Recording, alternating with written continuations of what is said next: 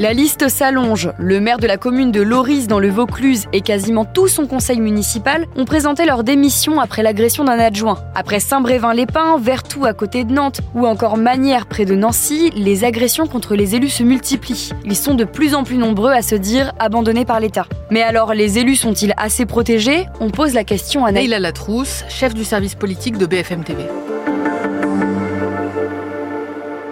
Ce qui s'est passé à Loris, c'est que le 13 juin, euh, l'un des adjoints de la ville a été pris à partie par euh, un habitant du village qui lui demandait de l'aide après les, orages qui avaient touché la région et qui avaient euh, notamment touché sa maison. L'adjoint lui dit qu'il n'est pas directement de sa compétence de distribuer l'aide. Et donc, comme la réponse ne convient pas à l'administré, eh bien, il s'énerve un peu, cet habitant, et du récit qui en est fait par le maire, il s'en prend du coup physiquement à l'adjoint. Il commence par le plaquer au mur. L'adjoint arrive à se réfugier dans sa voiture, mais les menaces et les insultes se poursuivent. Et c'est cet incident et cette agression qui ont conduit à la démission de la majorité municipale. Et que dénoncent le maire et le conseil municipal en démissionnant? Alors, ils dénoncent la multiplication de ces violences et le rapport euh, rendu euh, bien plus difficile entre les élus euh, et les habitants, mais pas que. Parce qu'en fait, ce que dit le maire, c'est qu'une semaine avant l'agression de son adjoint, c'est la directrice de l'école de Loris qui avait, elle aussi, déjà fait état de violence à son encontre. Donc, bah, lui, il dit trop, c'est trop. Psychologiquement, une violence qui s'exerce et ça devient difficile à, supporter. Il faut se dire qu'on est dans un village de 4000 habitants, hein, où deux incidents en une semaine, ça fait beaucoup. C'est d'ailleurs ce que dit le maire. Quand s'invite la violence, forcément, c'est un fait nouveau. Et l'une des causes qu'il pointe et qu'il dénonce aussi, c'est le manque de moyens. Il dit à une forme de délitement du service public. Les élus deviennent le seul lien de proximité, le seul lien social. Et donc aussi, d'une certaine façon, le réceptacle de toute la frustration qui euh, devrait euh, s'exprimer normalement contre l'État. L'agression du maire de Saint-Brévin-les-Pins avait déjà fait beaucoup de bruit. Est-ce que des mesures de protection ont été prises depuis? Sur les euh, six dernières années,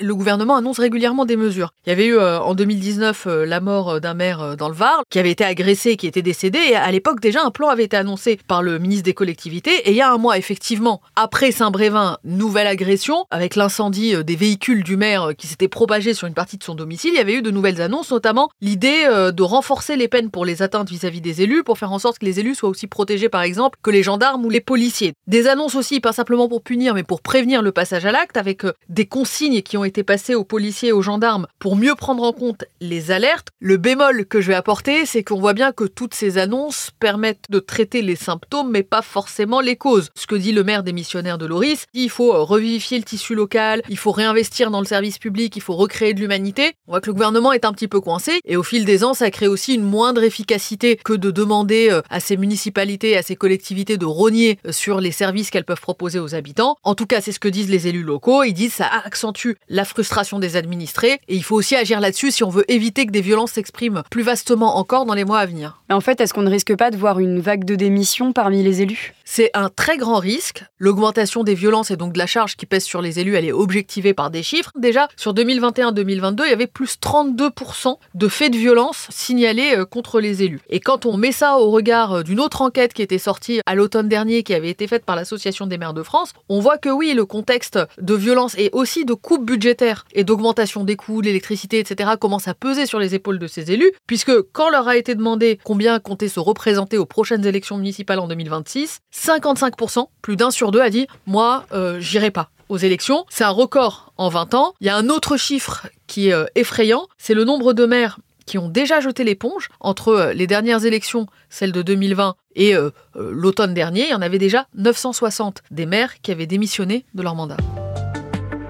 Merci d'avoir écouté ce nouvel épisode de la Question Info. Tous les jours, une nouvelle question et de nouvelles réponses. Vous pouvez retrouver ce podcast sur toutes les plateformes d'écoute, sur le site et l'application BFM TV. À bientôt!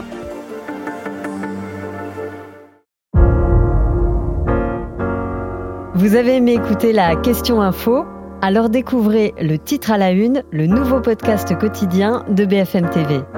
Les grands récits de l'actualité, des témoignages intimes c'est tous les soirs sur vos plateformes préférées. À bientôt!